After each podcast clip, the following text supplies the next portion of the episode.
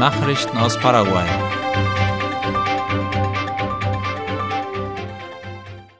Umweltschützer setzen sich für die Freiheit von Papageien ein. Am gestrigen Welttag der Papageien haben Experten dazu aufgerufen, die Tiere lieber in ihrer natürlichen Umgebung zu genießen.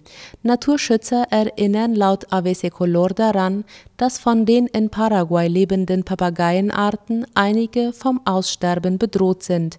In diesem Sinne sind sich der Agraringenieur und Umweltberater Luis Recalde und der professionelle Vogelbeobachter Oscar Rodriguez einig, dass die Zucht dieser Vögel in Gefangenschaft beendet werden muss. Rodriguez betonte, dass die Haustiermentalität von Wildtieren in Paraguay ein Ende haben müsse und dass man wieder lernen müsse, sich an den Tieren in freier Wildbahn zu erfreuen. Papageien in Gefangenschaft führen in der Regel ein viel kürzeres und ungesünderes Leben. Am besten sei, die Papageien in Parks und Naturreserven zu beobachten und Organisationen zu unterstützen, die in der Erhaltung von Wildtieren arbeiten würden, so Recalde. Er sagte auch, dass in Paraguay von den riesigen blauen Adas bis zu den sperlingsgroßen Zwergadas etwa 24 Papageiarten leben. Davon seien zehn Arten vom Aussterben bedroht, so der Umweltberater. Die Erdbeerbauern bereiten sich auf eine große Ernte in der Hochsaison vor. Wie jedes Jahr wird das Erdbeereerntefest auf der Messe in Areguá und anderen Städten mit großer Begeisterung erwartet. Nach den ungewöhnlichen letzten Jahren, die durch die Pandemie verursacht wurden, sehen die Bauern der Hochsaison im Jahr 2023 mit großen Erwartungen entgegen, wie La Nación schreibt. Raquel Gomez, die auch eine Plantage besitzt, meint, dass die Saison bereits im Juni beginne mit der Ernte der französischen Erdbeere der Sweet Charlie und anderen Sorten. Das Wetter sei in diesem Jahr günstig gewesen, um mit der Ernte zu beginnen und auch um eine bessere Qualität der Früchte zu erzielen, so Gomez. Die Erdbeerbauern arbeiten mit dem Ministerium für Landwirtschaft und Viehzucht MAG zusammen und erhalten technische Unterstützung und die Hilfe, die Erdbeeren zu vermarkten, erklärte die Plantagenbesitzerin. Im vergangenen Jahr nahmen mehrere Bauern Verluste hin aufgrund von starken Preisschwankungen, da Zwischenhändler die Früchte billiger anboten als die Bauern selbst. Das MEC hat das Sicherheitsprotokoll für öffentliche Schulen veröffentlicht. Das Bildungsministerium MEC hat sein Sicherheitsprotokoll für Bildungseinrichtungen vorgestellt, wie La Nation schreibt. Der Generaldirektor der Studentenfürsorge Hugo René Tintel Romero erklärte, dass dieses Protokoll seit einem Jahrzehnt in den Bildungseinrichtungen des Landes eingesetzt wird und den Mechanismus für Maßnahmen zum Risikomanagement festlegt. Die Behörden des MEC informieren die Öffentlichkeit über den Aktionsplan nach dem Mord an der Lehrerin und Direktorin der Schule San Gervasio im Departement Guairá. Laut dem Protokoll geht es beim Risikomanagement um das gesamte Umfeld des Schulkindes, die externe und interne Sicherheit der Bildungseinrichtung mit eingeschlossen. Mario Abdo bildet ein Team für die Übergabe der Macht an Santiago Peña. Die Exekutive hat am heutigen Donnerstag mit einem Dekret die Bildung eines Übergangsteams offiziell gemacht, wie die Zeitung Ultima Hora schreibt. Damit beginnt formell die administrative Übergabe der Regierung an den neu gewählten Präsidenten, wie Abdo Benitez selbst auf seinem Twitter-Kanal schreibt. Diese Maßnahme ist Teil der Arbeiten im Vorfeld der Übergabe des Präsidentenamtes an den gewählten Präsidenten Santiago Peña Palacios, der am 15. August die Zügel der Exekutive übernehmen wird. Der Leiter des Präsidialkabinetts Hernan Hutemann und der Rechtsberater der Exekutive Carlos Trapani wurden zu Koordinatoren ernannt. Auf Seiten des designierten Präsidenten wurden der ehemalige Itaipu-Direktor José Alberto Alderete und die ehemalige Finanzministerin Lea Jiménez ernannt, wie die Zeitung meldet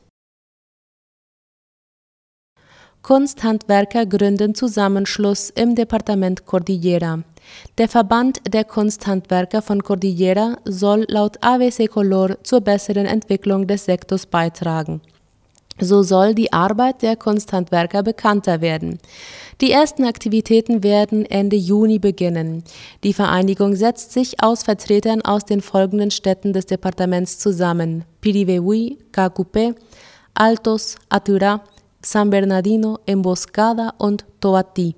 Die Tourismusdirektorin der Departementsregierung Cordillera, Divina Alcaraz, erwähnte, dass das Ziel dieser Initiative darin bestehe, alle Kunsthandwerker zusammenzubringen und zu stärken.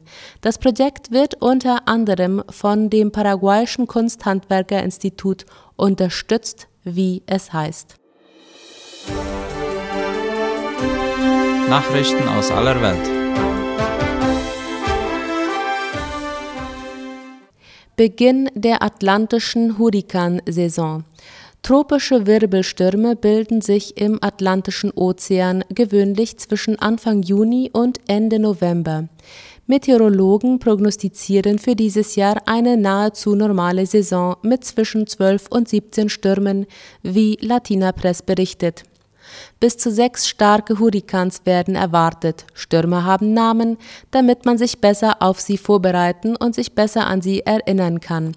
In den 1950er Jahren, ursprünglich vom US-Hurrikanzentrum geführt, ist heute die Weltorganisation der Meteorologen für die Liste der Namen verantwortlich. Hurrikane werden in erster Linie benannt, um Verwechslungen zu vermeiden, falls zwei oder mehr Sturmsysteme gleichzeitig auftreten. Einige Namen für die atlantischen Hurrikane in diesem Jahr sind Arlene, Brett, Cindy, Dawn, Emily, Jose, Katja, Ophelia, Tammy, Vince und Whitney. Der Name eines Hurrikans wird routinemäßig zurückgezogen, wenn der Sturm so viel Tod und Zerstörung verursacht hat, dass es unangemessen wäre, ihn erneut zu verwenden. Mehrere Tote durch Raketentrümmer in Kiew. Bei einem russischen Raketenangriff auf die ukrainische Hauptstadt Kiew sind laut dem ORF in der vergangenen Nacht mindestens drei Menschen getötet und mehrere verletzt worden. Unter den Todesopfern sei nach Angaben der ukrainischen Militärverwaltung auch ein Kind. Die von Russland auf Kiew abgefeuerten Marschflugkörper wurden den Angaben zufolge von der ukrainischen Luftabwehr abgefangen.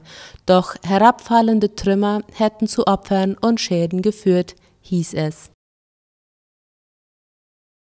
EU-Parlament stimmt für strengeres Lieferkettengesetz. Das Parlament der Europäischen Union hat sich für ein verhaltensmäßig strenges Lieferkettengesetz ausgesprochen, wie der ORF meldet. Eine Mehrheit der Abgeordneten stimmte heute in Brüssel für Vorschriften für Unternehmen zur Bekämpfung von Kinderarbeit, Ausbeutung und Umweltverschmutzung entlang ihrer weltweiten Lieferketten. Den Regeln unterliegen sollen Unternehmen mit Sitz in der EU mit mehr als 250 Angestellten und mehr als 40 Millionen Euro Jahresumsatz weltweit. Unternehmen mit Sitz außerhalb der EU sollen sich ebenfalls daran halten müssen, wenn sie mehr als 150 Millionen Euro umsetzen und mindestens 40 Millionen Euro davon in der EU generiert werden. Diese Unternehmen werden dann verpflichtet, negative Auswirkungen ihrer Tätigkeit auf Menschenrechte und Umwelt zu ermitteln, zu verhindern, zu beenden oder abzumildern, erklärte das Parlament. Neue Antiterrorgesetze in Schweden in Kraft. Es soll ein entscheidender Baustein auf dem Weg in die NATO sein. In Schweden sind neue Antiterrorgesetze in Kraft getreten, wie der Spiegel schreibt. Von nun an ist es in dem skandinavischen EU-Land strafbar, sich an einer Terrororganisation zu beteiligen, eine solche Beteiligung zu finanzieren oder anderweitig zu unterstützen. Bei Verstößen drohen mehrjährige Haftstrafen. Die nun in Kraft tretende Gesetzgebung werde Schweden neue und wirksame Instrumente geben, um diejenigen strafrechtlich zu verfolgen, die den Terrorismus unterstützen würden, schrieb der schwedische Ministerpräsident Ulf Kristersson. Soweit die Nachrichten heute am Donnerstag. Ich wünsche einen angenehmen Abend. Auf Wiederhören. Bye.